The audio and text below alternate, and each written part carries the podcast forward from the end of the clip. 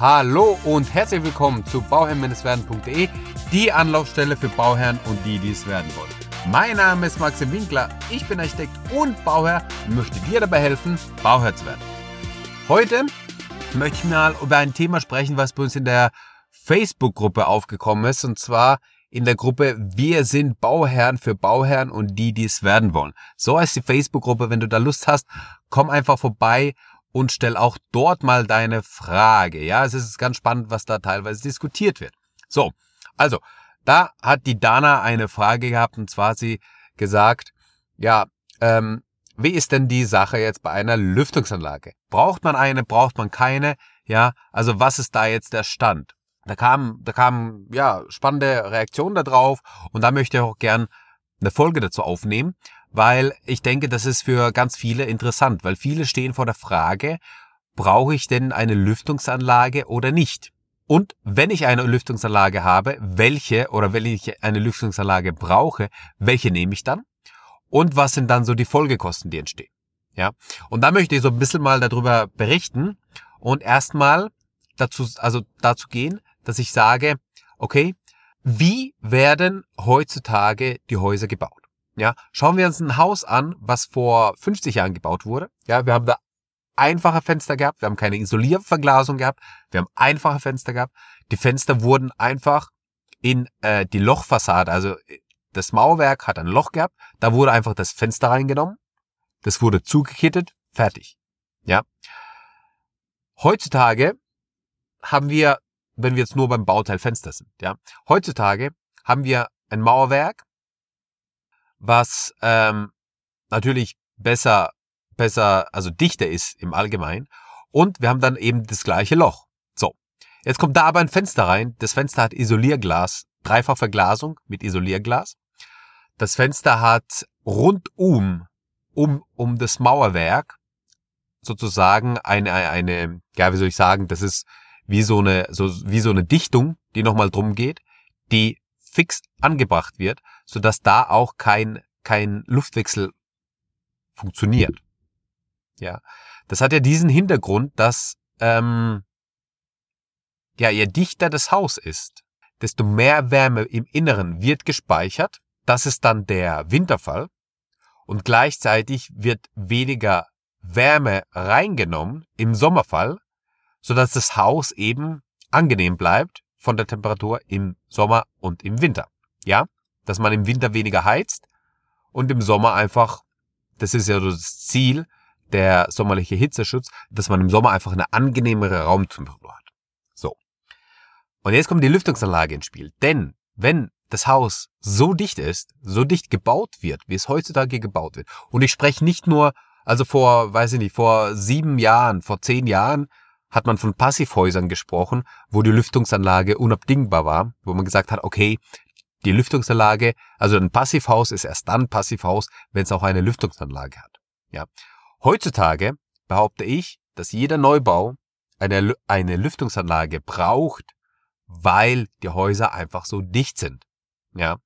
Du kannst eine hohe Raumhöhe haben, du kannst den Luftwechsel, für den Luftwechsel manuell sorgen, aber du wirst nie das, den, den gleichen Effekt haben wie mit einer Lüftungsanlage für deine Raumqualität.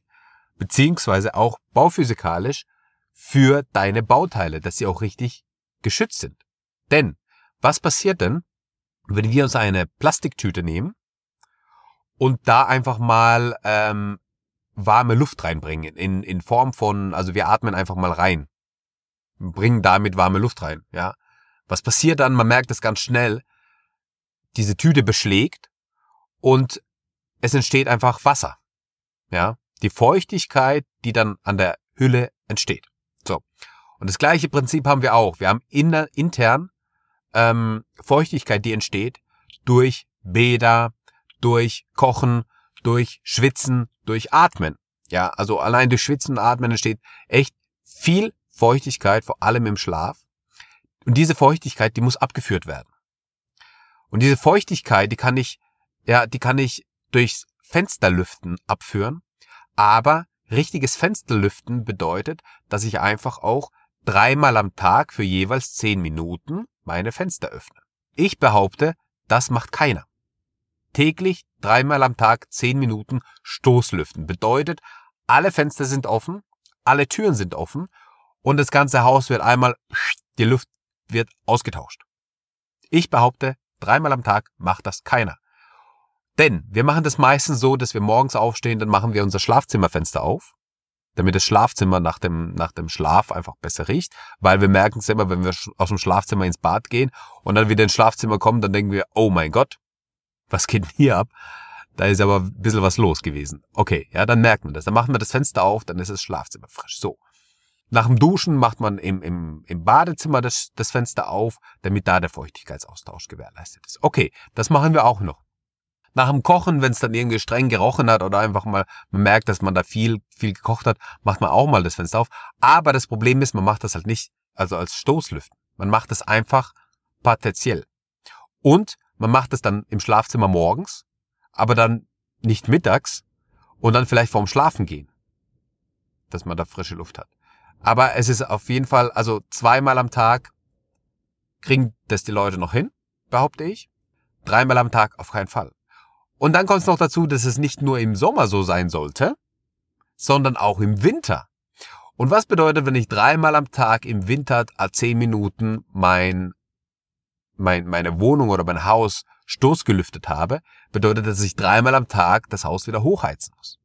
Natürlich das ist ja auch das Prinzip vom Stoßlüften, dass ich ähm, die Fenster nur so lange aufmache, also fünf bis zehn Minuten, ja, nur so lange aufmache, dass sich die Luft austauscht, also dass ich einen Luftaustausch erzeuge, aber dass sich die Bauteile nicht auskühlen. Ja, das ist ganz wichtig. Wenn ich das Fenster zu lang offen habe, dann kühlt sich die Wand aus, dann kühlen sich die, ähm, die, die Objekte, die in dem Haus sind, aus und geben keine Wärme wieder. Ja? Wenn ich nur die Luft habe, die sich ausgetauscht habe, aber die Wand ist noch warm und die ganzen Bauteile, die ich habe oder die, die, die Gegenstände, die ich hier dann in, in, der, in dem Zimmer dann habe, die sind noch warm, die geben dann die Wärme ab und, das, und der Raum heizt sich dann relativ schnell wieder auf. Ja, das ist ja das Prinzip vom Stoßlüften. Dennoch muss ich diese kalte Luft natürlich aufwärmen wieder. Ja, und wenn ich das im Winter bei minus fünf Grad behaupte ich auch wieder, dass im Winter, dass man das dann nicht mehr ja, zweimal am Tag macht, sondern wahrscheinlich statistisch eineinhalb Mal am Tag macht, weil einfach draußen kalt ist. Und ja, dann, dann wird einfach weniger das Fenster geöffnet. Das ist nun mal so. Und ähm, dann muss ich ja wieder das aufheizen, bis es wieder auf der Temperatur ist, auf dem Niveau ist, wo ich es wieder brauche.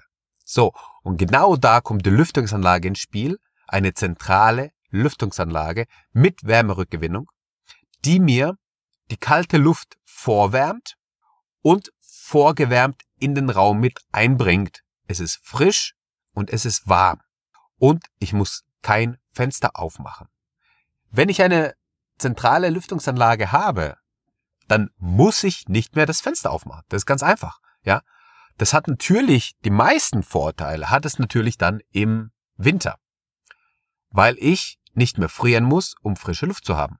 Und gerade im Winter haben wir ja viele ähm, Feste, äh, Neujahr, wir haben Weihnachten, ja, wir haben allgemein hat der eine oder andere vielleicht auch mal Geburtstag im Winter. Äh, jedes Mal, wenn man solche Treffen hat, ist es ja so, dass die Leute sich ja im Esszimmer, im Wohnzimmer, wie auch immer, sich treffen. Es sind eine hohe Anzahl an Personen da. Es wird dann nochmal gekocht. Es ist einfach eine Belastung für die Luft, ja. Und dann merkt man das immer wieder, wenn der ein oder andere entweder rauchen geht oder einfach rausgeht zum frische Luft schnappen und dann wieder reinkommt, dann denkt man sich, wow, da ist aber dicke Luft drin, ja, lass mal ein bisschen lüften. So. Dieses Problem hast du auch nicht. Weil dann einfach immer kontinuierlich frische Luft da ist. Ja. Und so eine Lüftungsanlage, die, die ist in der Größenordnung, das kommt natürlich immer drauf an, welche und so weiter, aber man kann so davon ausgehen, dass es so 10 bis, bis, ja, so 14.000 Euro sind. 10 bis 13, 14.000 Euro, die man für eine zentrale Lüftungsanlage ausgeben muss. Die ist dann da drin, die hat dann die Rohre, die Auslässe, die aus dem Boden kommen oder eben aus der Wand, wie auch immer. Und dann wird einfach frische Luft eingebracht und die dicke Luft abgesaugt. Und das war's, ja. Und das System funktioniert sehr gut. ich habe zum Beispiel äh, das Haus, äh, was ich für meinen Bruder geplant habe, das ist jetzt 2012, 11, 12 war das so. Ja, das sind jetzt auch mittlerweile äh, sechs Jahre alt. Das ist ein Passivhaus mit einer Lüftungsanlage. Mit einer zentralen Lüftungsanlage. Und das Ding funktioniert. Ja, das Ding funktioniert. Weil ich dann auch immer, ja, das ist zum Beispiel dann ein Bauherr, bei dem ich auch immer wieder da bin, weil es mein Bruder ist, klar. Und ähm, wo ich eben drauf bestanden habe, was ein Passivhaus war, musste man ja dann sowieso eine Lüftungsanlage machen, wo ich aber dann bestanden habe, dass es eine zentrale Lüftungsanlage ist. Ja. Und diese zentrale Lüftungsanlage, die, ähm, ja, was, was, was hat die für Ausgaben, für, für hm, ja, laufende Kosten? Natürlich ist einmal der Strom, der nötig ist. Ja. Natürlich hast du dann den Filterwechsel, den du hast. Ja. Kommt dann immer wieder auf die Anlage an. Manchmal ist es einmal im halben Jahr, manchmal ist es einmal im Jahr, manchmal ist es einmal im Quartal. Also das ist immer unterschiedlich. Aber das ist nicht so preisintensiv, also das ist nicht so teuer. Da macht, macht man sich einmal eine Erinnerung in den Kalender rein, die immer wiederholend ist, alle, ja, so wie die Vorgaben sind vom Hersteller. Und die Filter, die kosten auch nicht die Welt und dann tauscht man die einfach aus. Ja, also das ist kein Hexenwerk. Das kann man wirklich selbst machen. Was hat man noch? Man hat dann noch vielleicht alle, ich weiß nicht, so, also es kommt dann immer drauf an, auf die Anlage und so weiter, auf den Hersteller, die Leitungssysteme. Man hat immer wieder, also alle fünf bis sieben Jahre, ja, grober Daumenwert, ähm, müsste man die Leitung durchreinigen. Ja, und zwar die Leitungen, die sind ja dann im, im Boden verlegt im, also im Estrich verlegt. Und ähm, diese Leitungen, die werden dann einfach mit so einem, ja, wie kann man sich das vorstellen? Das ist wie so ein, wie so ein äh, Schaumstoffball, ja, der dann einfach durch die Leitung gezogen wird. So. Aber ich habe ja, es setzt sich aber gar nicht so viel Dreck an. Wenn ich natürlich 20 Jahre lang nichts gemacht habe, dann setzt sich da auch mal, ja, gewisser Dreck an, ja. Aber in der Regel, wenn ich das so alle ja, fünf bis sieben Jahre mal so einfach durchreinigen lasse oder ich mache das selber, dann kann das natürlich, ähm, dann habe ich natürlich auch die tatsächlich die immer immer die gute frische Luft und die äh, Sicherheit, dass da auch wirklich kein Dreck sich ansetzt. Ja, also das Reinigen funktioniert. Dann immer wieder ein, ein Punkt, der auch aufgebracht an, angebracht wird, diese Auslässe, äh, die verdrecken ja und die sind so die werden schnell schmutzig und das ist ja sowieso nicht so einfach ähm, ich sag mal so, bei einem normalen Wohnstil und Gebrauch merkt man das gar nicht. Also in dem Fall bleibe ich bei dem Beispiel. In dem Fall bei meinem Bruder ist es so, dass die Bodenauslässe da sind, ja. Und die Bodenauslässe, ähm, also das ist nicht so, dass sich da mehr oder weniger Dreck anfällt, ja. Die kann ich notfalls auch leicht öffnen, kann dann mal mit dem Staubsauger reingehen oder sowas, wenn ich, wenn ich das will. Aber in der Regel macht man das gar nicht und die fallen auch gar nicht auf. Natürlich muss ich beachten, dass ich die an einer Stelle habe, wo ich jetzt nicht unbedingt einen Schrank hinstelle oder sowas oder ein Bett. Ja, dass die einfach ein bisschen, bisschen offen sind. Aber ähm, man merkt die nicht und man hört es auch nicht. Ja. Und das ist auch nochmal ein Punkt, den ich nochmal da auf aufbringen äh, möchte, ja. Äh, das Thema, man hört dann diesen Luftstrom. Wenn es tatsächlich so ist, dass man diesen Luftstrom hören sollte, dann ist es falsch dimensioniert. Dann sind die Leitung oder der Luftstrom ähm, falsch berechnet. Dann ist es einfach ein Planungsfehler. Ja. Wenn du eine Anlage hast, dann sollte die auch richtig geplant sein.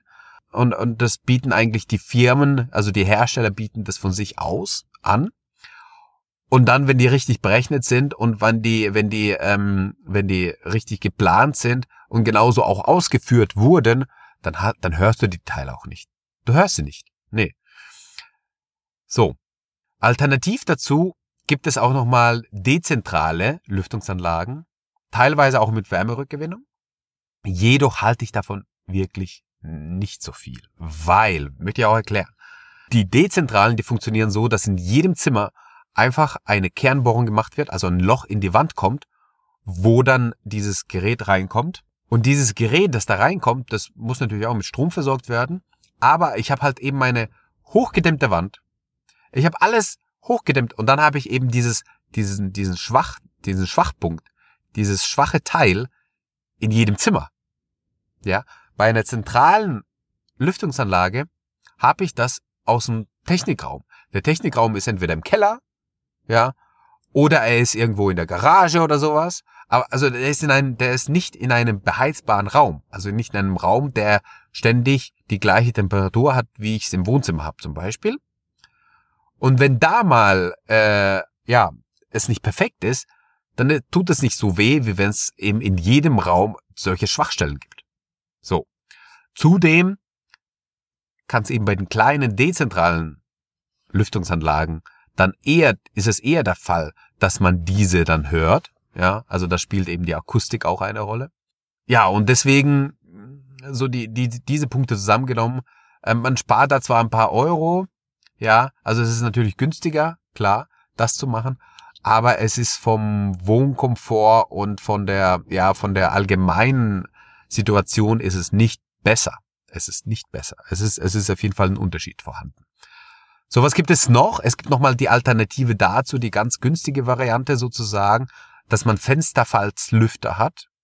Das sind einfach, ja, Fenster, die so gemacht sind, dass sie wie, das ist wie so eine Dicht, Dichtungslippe, ja. Und die reagiert einfach auf Luftfeuchtigkeit. Wenn die Luftfeuchtigkeit steigt, dann ähm, öffnet diese Lippe, ja, dann gewährleistet es einen Luftaustausch. Wenn die Luftfeuchtigkeit wieder normal ist, schließt diese, diese Lippe wieder zu. So kann man sich das vorstellen. Da kommt ja wieder das gleiche Argument wie bei dem, ja, Punkt davor, dass ich auf einmal, also ich habe eine dichte Wand, ich habe eine dichte Anbindung von Fenster und Wand und auf einmal öffnet sich diese Lippe und dann habe ich die Luft, die rausgehen kann, diese warme Luft, ja. Also das ist auch in meinen Augen suboptimal, beziehungsweise ähm, wenn, wenn, wenn, wenn ich das mache, dann vielleicht, wenn ich keine andere Möglichkeit habe, also im Sanierungsbereich, also wenn ich dann ähm, Bestandshäuser habe oder sowas, wo ich dann ja den Estrich nicht machen kann, wo ich die Lüftungsanlage nicht erstellen kann, wo ich die dezentrale Anlage nicht machen kann wegen Denkmalschutz oder sowas an der Fassade, dann ist sowas vielleicht eine Variante. Ja, bevor ich nichts mache, habe ich vielleicht das. Aber es ist und bleibt nicht optimal. So, habe ich was vergessen? Ähm, ich glaube nicht. Ähm, die wichtigsten Punkte habe ich, glaube ich, genannt. Natürlich ist eine, wenn man Allergiker ist, ist eine zentrale Lüftungsanlage mit entsprechenden Pollenfilter und so weiter natürlich ein Traum, weil die sich auf einmal in ihrer geschützten Babel daheim wohlfühlen können und keine Probleme bekommen. Ähm, das ist natürlich ein mega Vorteil. Also für alle Allergiker ist es natürlich ein Muss eigentlich, ja. Und ähm, ja, ich glaube, das war so die, das waren so die wichtigsten Punkte zu der, zu der zentralen Lüftungsanlage. Falls du noch die ein oder andere Frage hast, dann äh, komm in die Facebook-Gruppe Wir sind Bauherren oder ähm, schreib mir einfach an info at bauherr-werden.de. Ich freue mich darauf. Ich danke dir, dass du mir zugehört hast und wünsche dir nur das aller, allerbeste und viel Erfolg bei deinem Projekt Eigenheim und immer dran denken, um Bauherr zu werden, schau rein bei Bauherr-werden. Ciao, dein Max.